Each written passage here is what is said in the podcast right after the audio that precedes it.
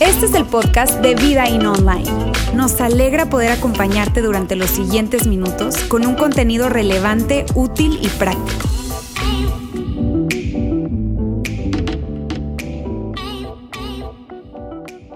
Qué gusto saludarles. Oigan, miren, yo no sé cuántos fanáticos hay acá de los superhéroes. Levanten la mano. Sean sinceros. ¿Sí? ¿Hay bastantes? Mira, yo desde niño soy fan de los superhéroes. Superman, Batman, Spider-Man, Capitán América, Thor, todo eso. Eh, eh, yo sé que hay algunos fanáticos acá que dicen, no, Lauro, estás mezclando DC con, con Marvel Universe. ¿Cómo se te ocurre hacer eso? Discúlpame. Eh, hay gente que no tiene idea de lo que estoy hablando. Pero cuando yo era niño, olvídate que si Marvel, que si DC, todos eran superhéroes y ya. Eh, y siempre me han gustado los superhéroes eh, y sabes, he visto prácticamente todas las películas. las vi cuando salieron en el cine y luego las vi en el orden cronológico, en el orden que debes de verlas, supuestamente.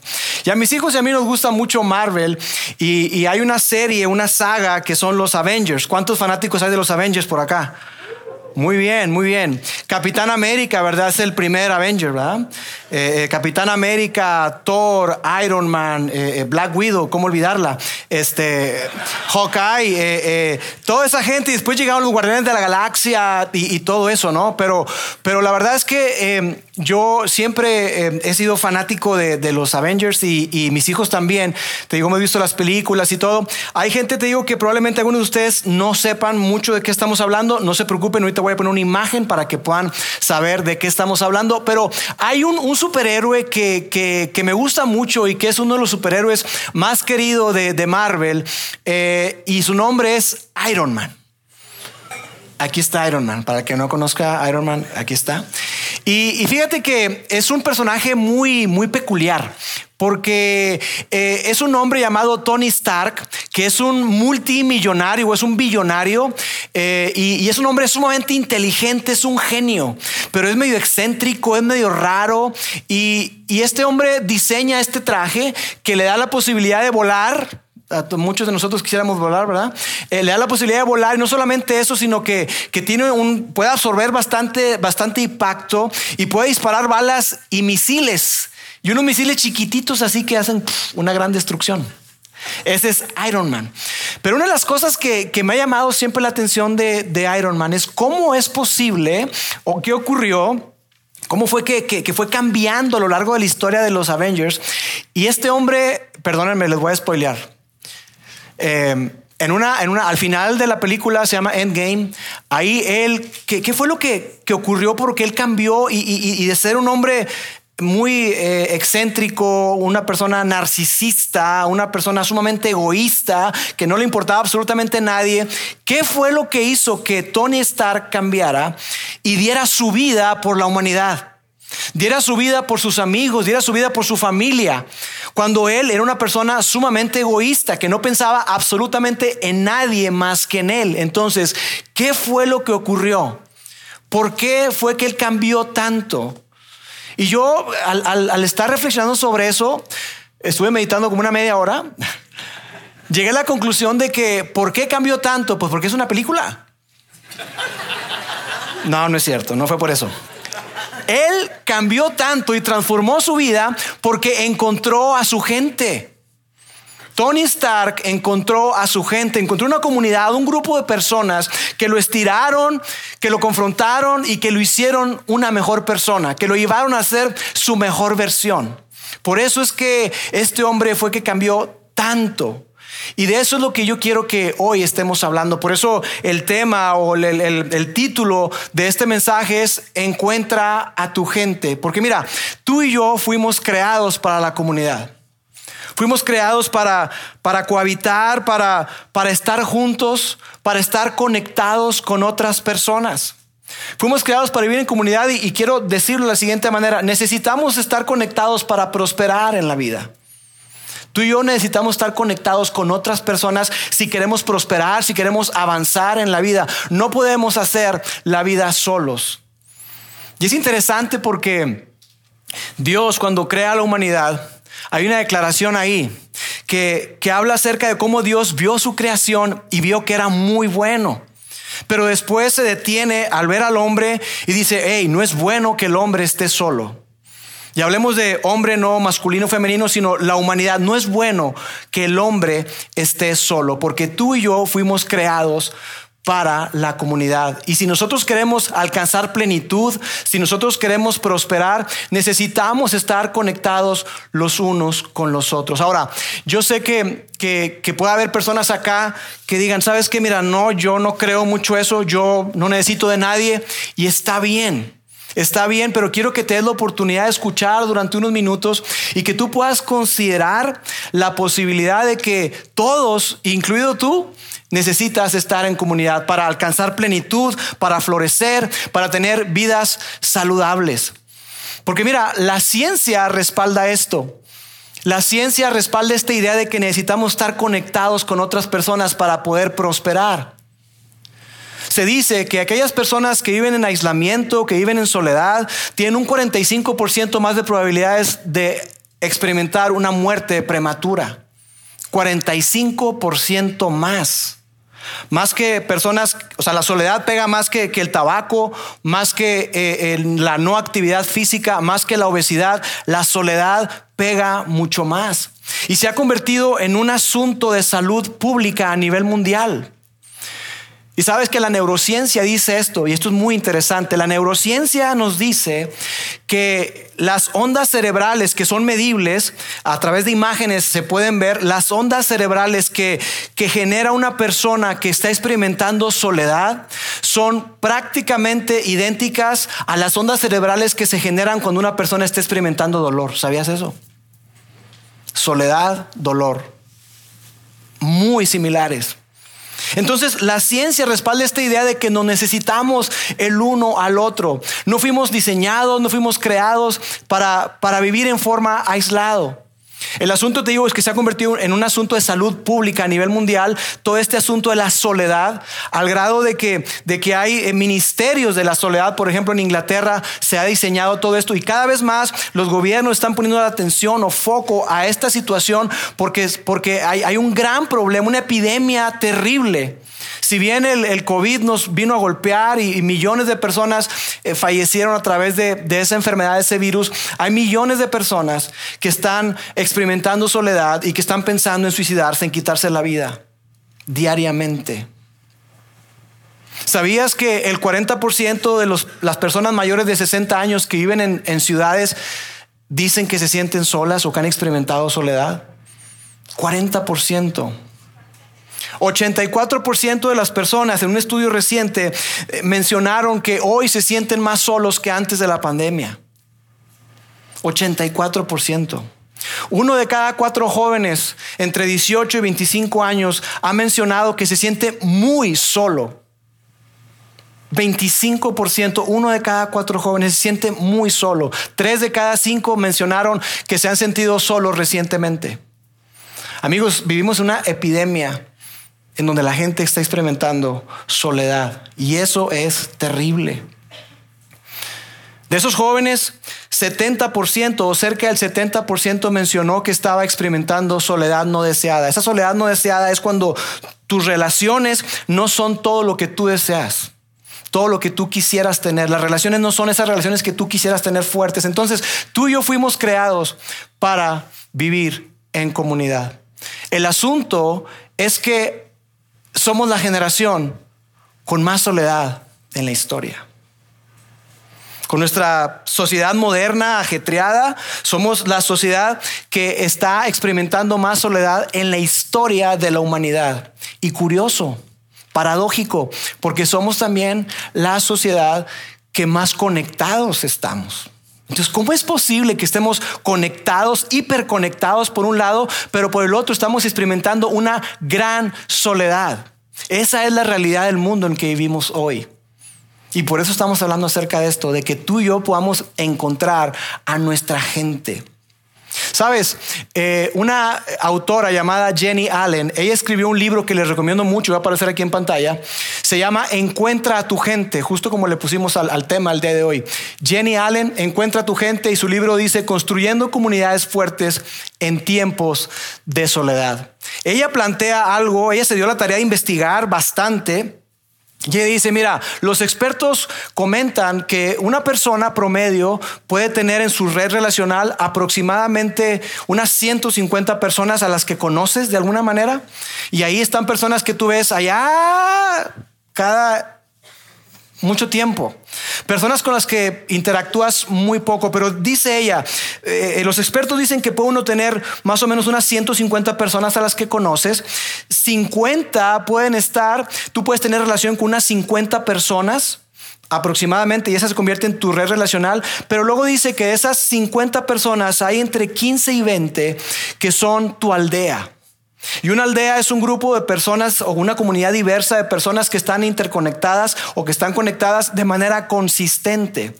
Y ella dice que está estas personas que, que son tu aldea, entre 15 y 20, y que de esas 15 a 20 tú tienes o puedes llegar a tener entre 2 a 5 amigos cercanos. Esas personas que te conocen perfectamente, que tú sabes que cuentas con ellos incondicionalmente y que son personas que te dan tu zape cuando necesitas que te lo den. Son personas que te hablan por la boca del cañón y que te dicen lo que tú necesitas escuchar, no necesariamente lo que tú quieres oír. Entonces, conocidos, aldea y dos a cinco amigos cercanos. Y ella plantea esta, esta pirámide y nos dice algo muy interesante. Ella dice, si bien tenemos en nuestra red relacional más o menos 50 personas donde están conocidos, aldea, que son la gente con la que interactuamos, con la que hacemos vida, eh, estas personas que son con las que yo eh, eh, voy al trabajo, compañeros de estudio, gente con la que estoy en un, en un grupo, gente con la que sirvo junto semana a semana, Dice el asunto, y muy interesante, dice ella, que la mayoría de nosotros nos brincamos o, queremos pasar de conocidos a amigos cercanos. Entonces dejamos fuera, dejamos fuera la parte de la aldea. De una manera quizá inconsciente, tú y yo queremos pasar de ser de tener gente conocida a tener amigos cercanos. Y amigos, lo que ella plantea dice que esto es imposible. Que tú y yo necesitamos construir, fomentar la aldea, nuestra aldea. Porque así como dije que necesitamos estar conectados para prosperar, tú y yo necesitamos una aldea para florecer. Necesitamos sí o sí una aldea, un grupo de personas con las cuales hagamos vida en forma estructurada, semana a semana, ya sea que sirvamos juntos, como en un lugar acá como en la iglesia, o estás en un grupo o con tus compañeros, pero tú necesitas personas con las cuales hacer vida, porque, oh sorpresa, ¿de dónde crees que salen tus amigos más cercanos? De tu aldea. Pero tú y yo tenemos la noción de que puedo conocer gente y eventualmente ellos van a llegar a ser mis mejores amigos o mis amigos cercanos. Ella descubrió esto, que nuestra tendencia, y la vamos a colocar acá, nuestra tendencia es esperar que la comunidad llegue a nosotros, en lugar de ser intencionales para encontrar a nuestra gente. De alguna manera, tú y yo hemos caído en la trampa y hemos pensado que podemos esperar que la comunidad de alguna manera nos encuentre. Pero lo que dice ella es que si tú y yo queremos eh, encontrar a nuestra gente y queremos crecer en comunidad y vivir la comunidad para la cual tú y yo fuimos diseñados, vivir el plan de Dios que tiene para ti y para mí, tú y yo necesitamos sí o sí ser intencionales en encontrar a nuestra gente. Entonces lo que yo quiero hacer hoy es que todos nosotros demos un paso, que todos demos un paso hacia encontrar a nuestra gente.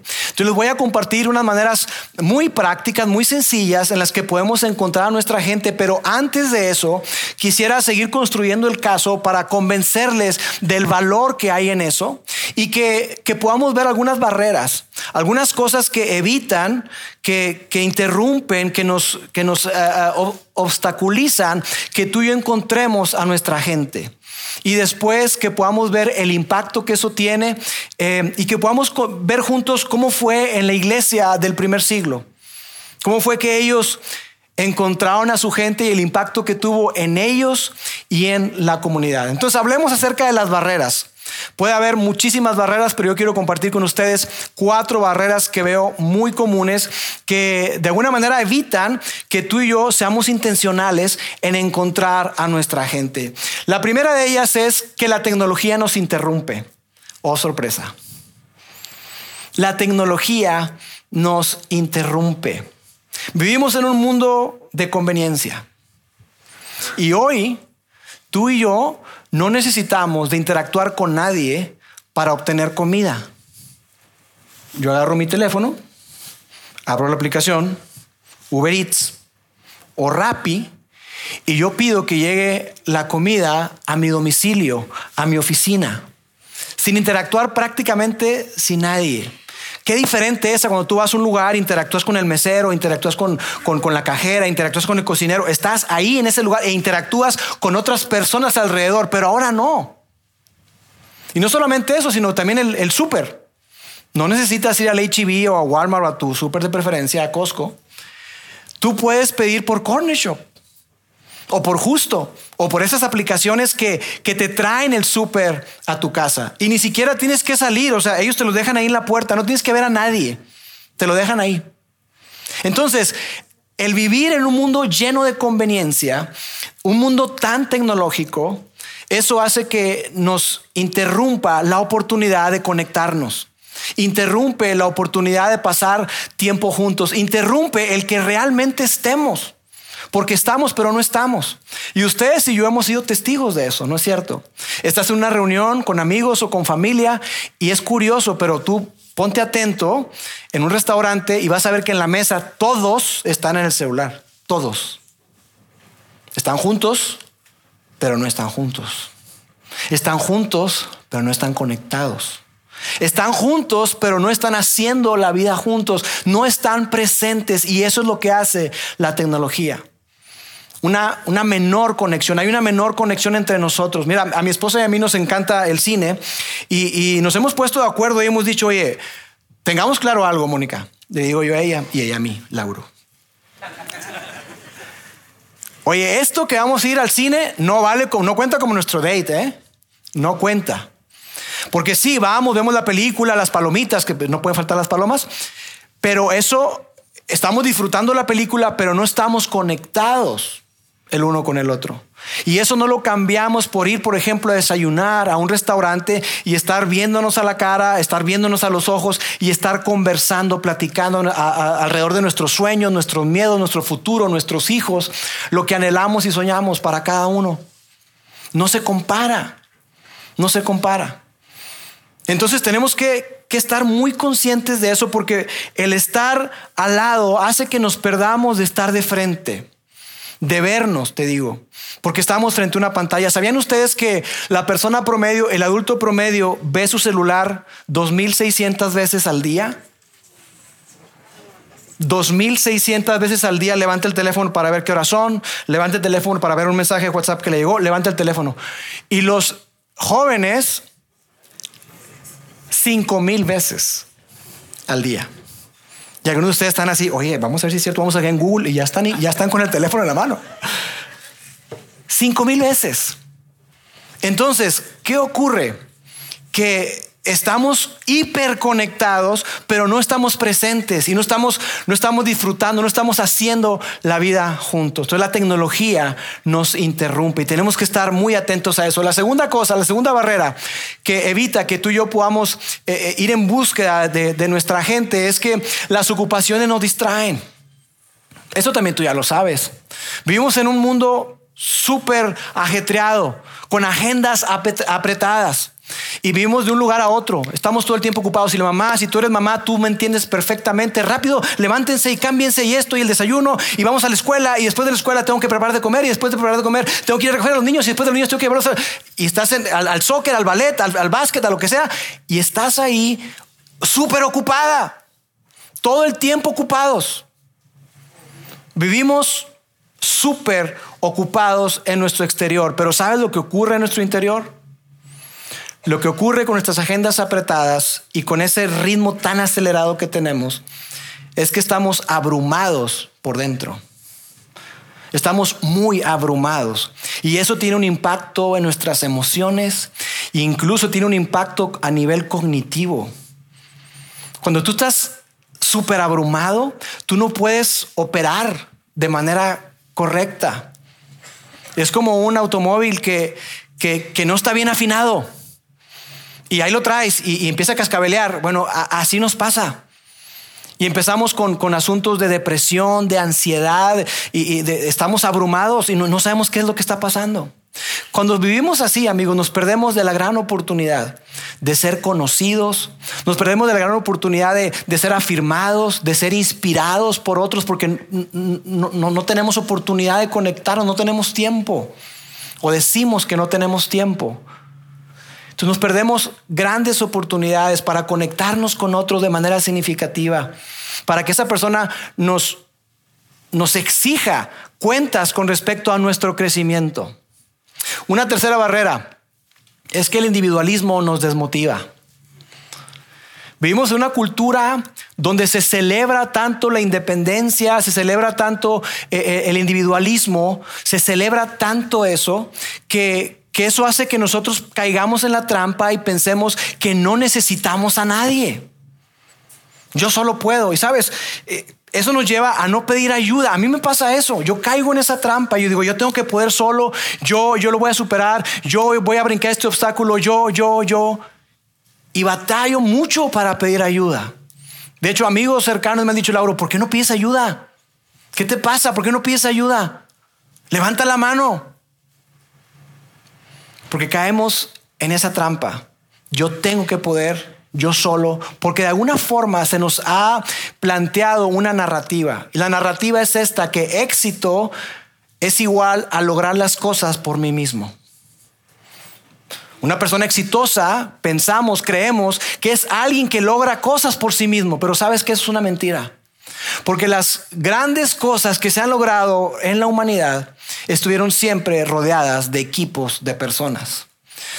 Llámale de salud, descubrimientos, tecnología, llegar a la luna o lo que sea, todo eso se realizó en equipo, se realizó en comunidad. Amigos, la familia es una comunidad. El matrimonio es una comunidad, es un equipo. No caigamos en la trampa de pensar que podemos solos, no necesitamos el uno al otro. El asunto está en que ese individualismo nos desmotiva a buscar ayuda y a pensar, a buscar, a, encontrar a nuestra gente. Una, una cuarta cosa, eh, un cuarto obstáculo o barrera es que el miedo nos aleja. No, yo no tengo miedo a nada. ¿El miedo a qué? El miedo a descubrirte. El miedo a abrir tu corazón. El miedo a ser vulnerable. El miedo de mostrarte tal cual eres. Eso evita que tú camines hacia la comunidad y hacia encontrar a tu gente. Porque probablemente tú fuiste lastimado fuiste herido, probablemente después de, confiarle a alguien algo, resulta que esa persona lo está contando por todos lados y tú te sentiste muy lastimado o lastimada y yo te entiendo. Quizá en tu familia alguien fue lastimado, alguien fue herido. Y entonces tú dijiste, ¿sabes qué? Aquí yo no me vuelvo a abrir con nadie. Yo vi lo que hicieron a mamá, yo vi lo que hicieron con mi hermana, yo no le abro mi corazón a nadie. Pero amigos, el miedo nos aleja de la gente. El miedo nos aleja de la gente porque es, es más seguro. Es más seguro guardarte. Es más seguro no hablar. Es más seguro no abrir tu corazón. Pero es mucho más dañino no hacerlo. Por eso tenemos que ser muy intencionales, porque cuando tú y yo nos alejamos de las personas por el miedo, lo que, lo que pensamos es que no solamente yo no necesito a nadie por el individualismo, sino que nadie me necesita. Pensamos que nadie nos necesita, pero, ¿sabes? Los expertos, los estudiosos dicen que una de las maneras en que la gente experimenta sentirse amada de una manera muy palpable es cuando alguien lo necesita. Cuando tú te sientes necesitado o te sabes necesitado, de alguna manera tú te sientes amado.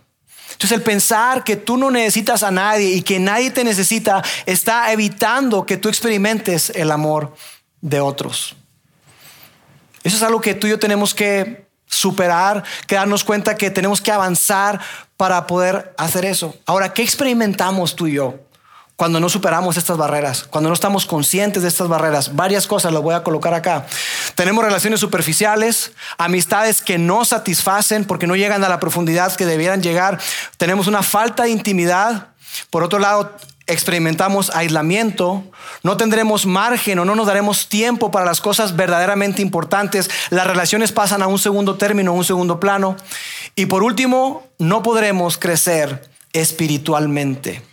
Y quizá las otras cinco dices tú, sí, tienen sentido, pero la parte de crecer espiritualmente muchas veces tú y yo no lo conectamos. ¿Qué tiene que ver el que yo no supere esas barreras? ¿Qué tiene que ver el que yo no encuentre a mi gente con mi relación con Dios, con mi vida espiritual? Tiene todo que ver. Tiene todo que ver. Porque amigos, la fe no se construye solos.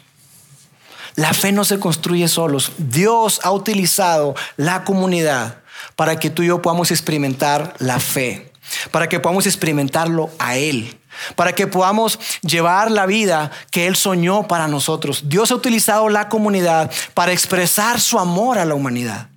Es la manera en que Dios lo hizo. Una pareja, de esa pareja, Adán y Eva, construyó una familia, de esa familia una nación, una comunidad y una nación.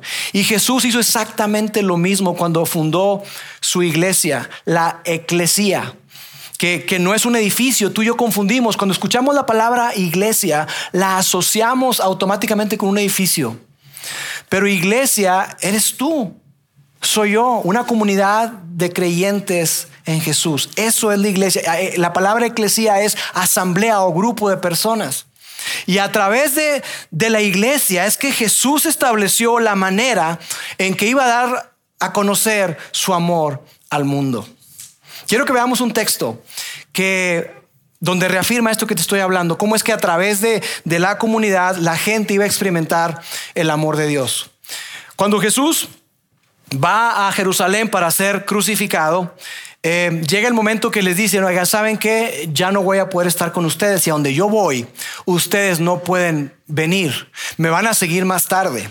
Y se levanta Pedro, que es impulsivo, así como yo, y hablador, y dice, ¿Eh, ¿qué, qué? No, no, no, espérame, yo voy a dar mi vida por ti, Señor. Y le dice Pedro, tranquilo, brother, antes de que cante el gallo, me vas a haber negado tres veces. Tranquilo, me vas a seguir después. Y entonces Jesús les dice esto.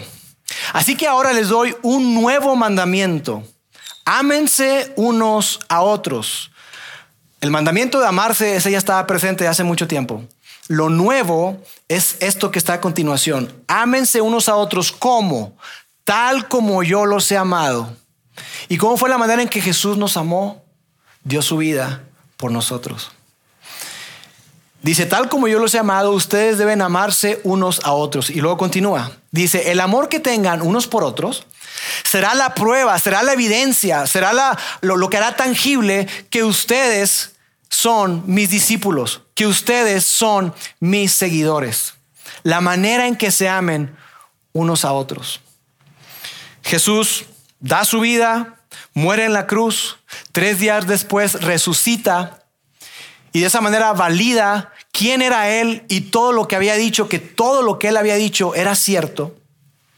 Entonces, Jesús se va y esos primeros seguidores de Jesús, esos discípulos de Jesús, esa, esa, iglesia del primer siglo, empiezan a poner en práctica ese mandato de Jesús. Y quiero que veamos cómo fue o cómo se vio en un, en un libro que escribió un hombre llamado Lucas. Lucas fue uno de los biógrafos de Jesús que se dio la tarea de investigarlo todo. Y fue, hizo trabajo de investigación y fue y preguntó por aquí, entrevistó por allá y fue recabando la información y todo lo documentó.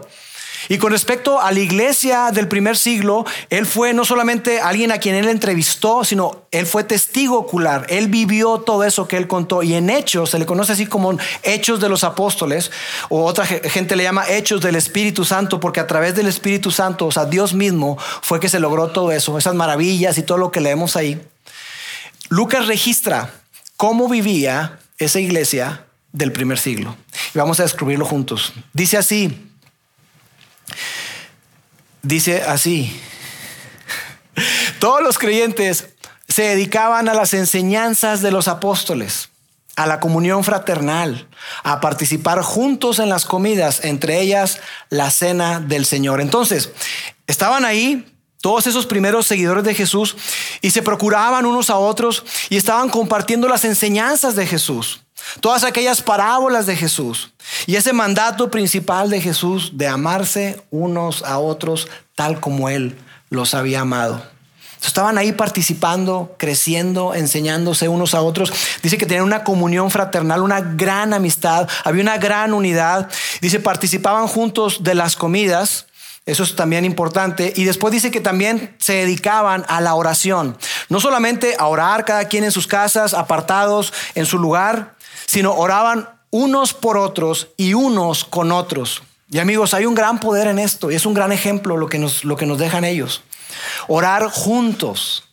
Sí, es una disciplina privada, es algo que hacemos individualmente, pero también algo que se hace corporativamente o en grupo.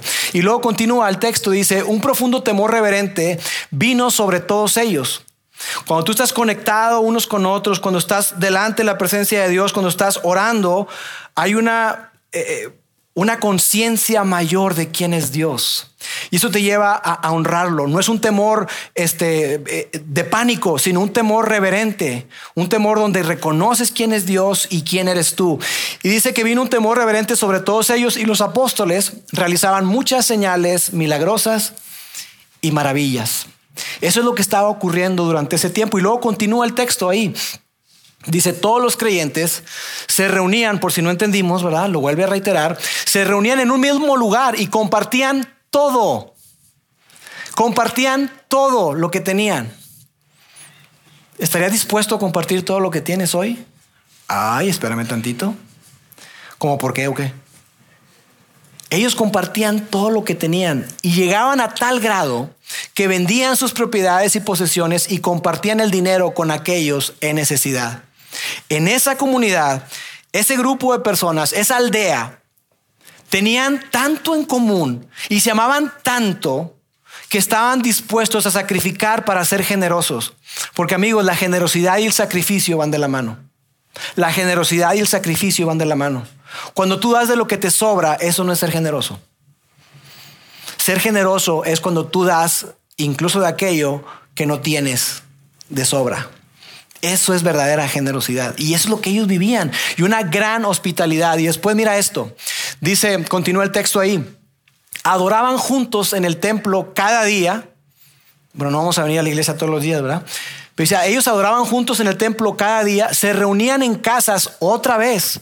Otra vez reitera, se reunían, todo el tiempo estaban reuniendo en casas para la cena del Señor y compartían sus comidas con gran gozo y generosidad y ahí habla de compartir los alimentos. No solamente porque te haga falta o lo que sea, sino porque hay algo, una dinámica especial que ocurre cuando tú y yo compartimos la mesa. Esa plática de sobremesa, hay una conexión especial, hay, hay unas conversaciones muy significativas alrededor de la mesa. Y eso fue lo que, lo que ocurrió. Pero ahora quiero que veamos cuál fue el resultado. ¿Cuál fue el resultado de que ellos encontraran a su gente, que vivieran en comunidad, que se amaran de esa manera, que practicaran el mandato de Jesús de amarse los unos a los otros tal como Él los había amado. ¿Cuál fue el resultado? Mira el resultado. Dice, adoraban juntos en el templo cada día, se reunían en casas para hacer el Señor y compartían sus comidas con gran gozo y generosidad, todo el tiempo alabando a Dios y mira esto, y disfrutando de la buena voluntad de toda la gente. Disfrutando de la buena voluntad de toda la gente. Y continúa el texto ahí. Dice, cada día el Señor agregaba a esa comunidad cristiana, a ese grupo de seguidores de Jesús, los que iban siendo salvos. El experimentar, el poner en práctica, el amarse los unos a los otros, tuvo un impacto increíble en la comunidad, de tal manera que su reputación era buena y aumentó. ¿Sabes qué te da buena reputación en la comunidad? ¿Sabes qué te da buena reputación en la comunidad? Que la comunidad sepa que tú estás a favor de esa comunidad. Por eso acá afuera tenemos un mural que dice a favor o por Monterrey. Y suena muy bonito, pero la idea es que cada uno de nosotros crezcamos en la conciencia que en la medida que tú y yo nos conectemos y hagamos vida juntos, tendremos la oportunidad de impactar positivamente a nuestra comunidad. La comunidad será impactada y, sabrá que estamos a favor de ellos cuando ayudamos a que esa comunidad sea mejor, a que los matrimonios sean más fuertes, a que los jóvenes estén más saludables, a que las familias estén mejor. Eso es lo que ellos estaban haciendo. Mira lo que dice el doctor Darrell Brock. Él dice, la iglesia del primer siglo dijo que a Dios le importaba la gente y lo demostró amando a su gente. Amigos, es muy fácil hablar, hablar y hablar. Pero la manera en que la gente es impactada es con la demostración del amor de Dios. Y tú y yo tenemos la gran oportunidad. Tenemos una oportunidad enorme de poder impactar a nuestra comunidad por la manera en que nos amamos los unos a los otros.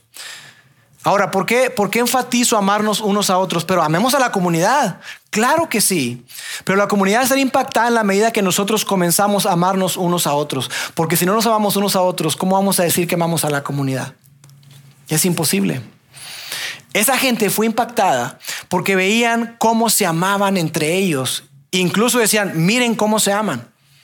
Qué increíble.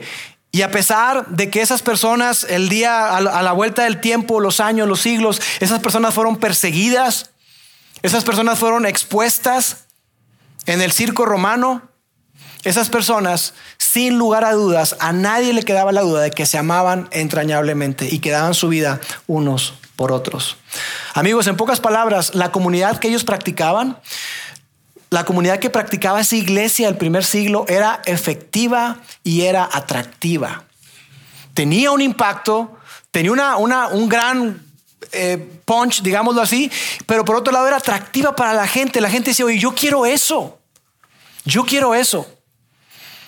Cuando tú y yo nos amamos entrañablemente, cuando encontramos a nuestra gente, cuando estamos en nuestra aldea y empezamos a, a disfrutarnos los unos a los otros, a procurarnos los unos a los otros, la gente es impactada. Entonces, ¿qué podemos aprender de esa iglesia del primer siglo? Varias cosas, lo vamos a colocar acá.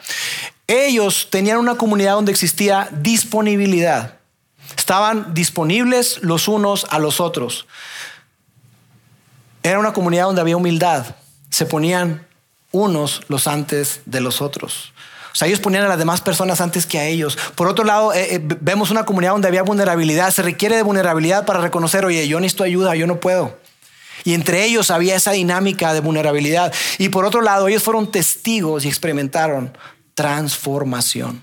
Transformación en sus vidas y transformación en la vida de las demás personas. Y por supuesto, podríamos decir, bueno, es que esa comunidad, pues Lauro, ahí decía, que hacían maravillas y milagros. ¿Eso impacta a la comunidad? Definitivamente sí. Pero Jesús no dijo, y todos me van a conocer, van a saber que son mis discípulos por los milagros que hagan en mi nombre. Jesús no dijo eso. Jesús dijo por el amor que se tengan los unos a los otros. En pocas palabras, todo esto que está acá ponía el ambiente, ponía la mesa, un ambiente propicio para que ellos pudieran practicar lo que Pablo llamaba, los unos a los otros. Ámense unos a otros. Perdónense unos a otros. Lleven las cargas los unos a los otros.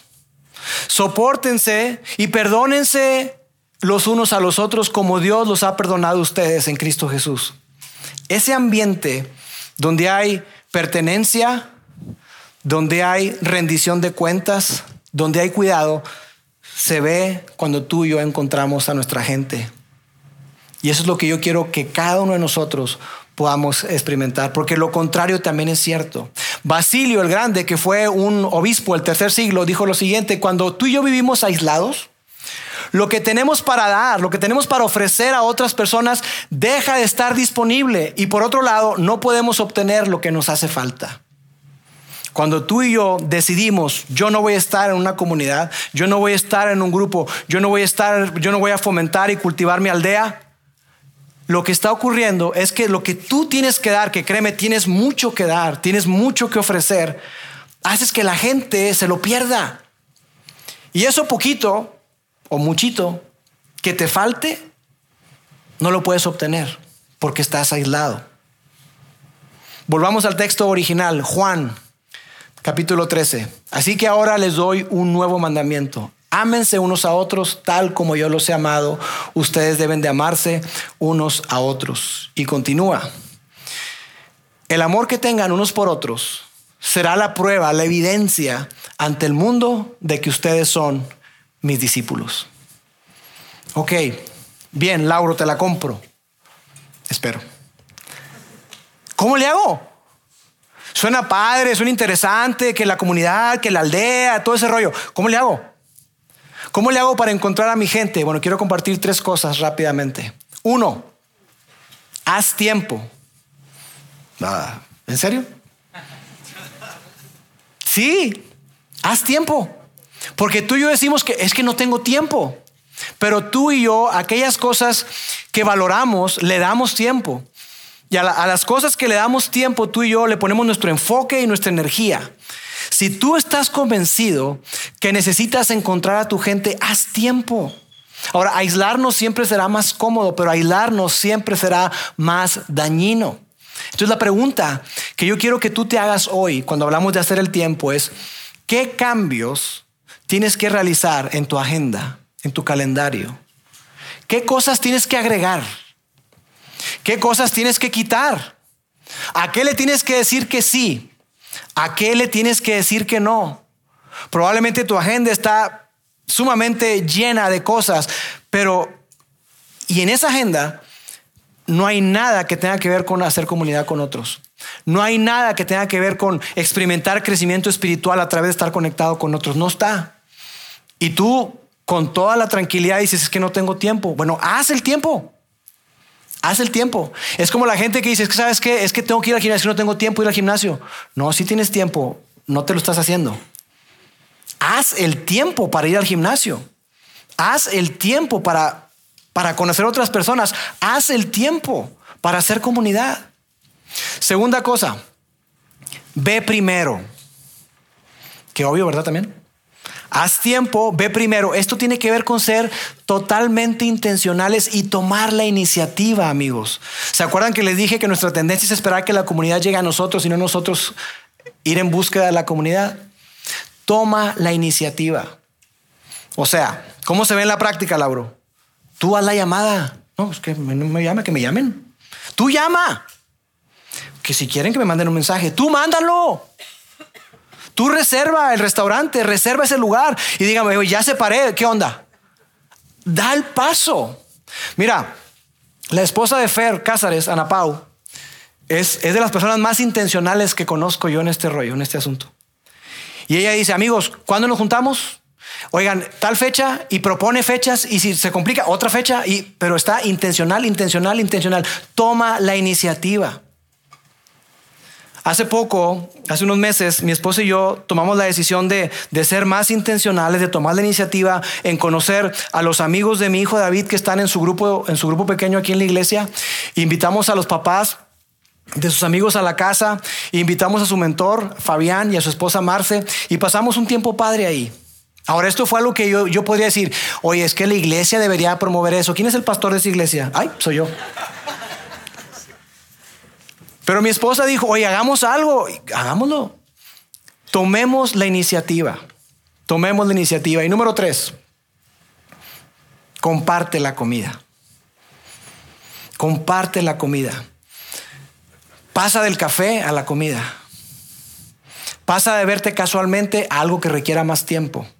Algo que requiera que tú te sientes en la mesa y que compartas tu vida con otros amigos. Porque cuando compartimos la comida, compartimos la vida.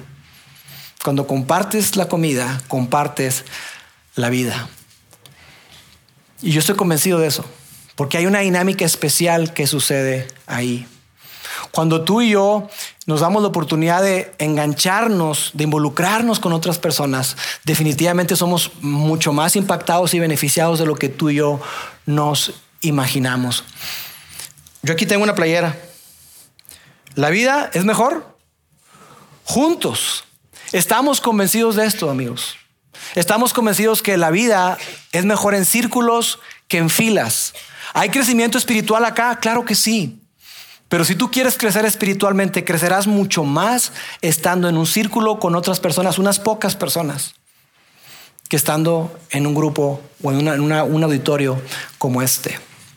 Y cuando estés en la mesa, una vez que te hace el tiempo, una vez que tomes la iniciativa y comes juntos, hay, herramientas que te pueden ayudar. Mira, hay algo que se llama iniciadores de conversaciones. Así se llama. Lo puedes buscar en Amazon. Iniciadores de conversaciones. Y aquí hay una persona que incluso diseñó unas tarjetitas que se llama Conecta Más, donde te hace preguntas. Preguntas de lo más general algo más eh, específico o algo más profundo, pero la idea es que a través de esos iniciadores de conversación tú puedas conocer a otras personas. Amigos, el amor de Jesús se hace presente a través de la gente. El amor de Jesús se hace presente a través de la gente. Y qué padre venir a la iglesia. Qué padre que podamos estar acá. ¿Se, ¿Se, experimenta crecimiento? Sí. ¿Se experimenta el amor de Dios? Sí. Pero se hace mucho más presente cuando tú tienes y estás conectado con gente, cuando tú encuentras a tu gente. Así que yo hoy quiero invitarlos a algo. Además de hacer estas tres cosas, de hacerse el tiempo, de tomar la iniciativa y comer juntos, yo quiero invitarles a que podamos conectarnos a través de grupos pequeños. Algunos de ustedes, muchos de ustedes ya dieron ese paso y yo quiero agradecerles por eso y quiero pedirles que se mantengan firmes en esa decisión. Ya se registraron para un grupo, de verdad, gracias. Pronto vamos a arrancar los grupos pequeños, pero si tú es la primera vez que escuchas esto y dices tú, ay, oye, yo no había escuchado nada de esto, no te preocupes, puedes pasar al área de conexión aquí saliendo a mano izquierda para que tú te puedas registrar. Quedan algunos lugares, quedan pocos lugares, pero que tú puedas experimentar comunidad y también más adelante tendremos más grupos pequeños, le llamamos de corto plazo, pero va a haber, va a haber oportunidades. Lo que quiero es que tú y yo hoy podamos dar un paso y que salgamos de esa noción, de esa idea de que no necesito a nadie. Porque probablemente no lo dices, pero tus acciones hablan más fuerte que tus palabras. ¿Qué estás haciendo para crecer espiritualmente? ¿Y qué estás haciendo para encontrar a tu gente? Permíteme orar. Señor, te doy gracias. Gracias Padre porque a través de tu palabra podemos ver cómo es que tú has interactuado con el ser humano a través de la comunidad. Gracias porque nos has diseñado de tal forma para que estemos conectados unos con otros, para que encontremos plenitud, significado, para que seamos desafiados y para que podamos crecer a ser nuestra mejor versión. Padre, reconocemos también muchos de nosotros que que quizá nos ha faltado para dar ese paso. Y quizá hemos caído en la comodidad, hemos caído en la conveniencia, nos hemos dejado distraer por tantas ocupaciones, por, por tantas cosas, Dios. Pero quiero pedirte que cada persona que está acá podamos animarnos a dar un paso hacia aquello que tú quieres que nosotros seamos cuando encontramos a nuestra gente. Te doy muchas gracias y te pido que nos des la firmeza, la valentía, para seguir adelante en esta tarea que tú nos has dado. En el nombre de Jesús. Amén. Sigue conectado a los contenidos de Vida In Online a través de nuestro sitio web y de las redes sociales. Muy pronto estaremos de vuelta con un nuevo episodio.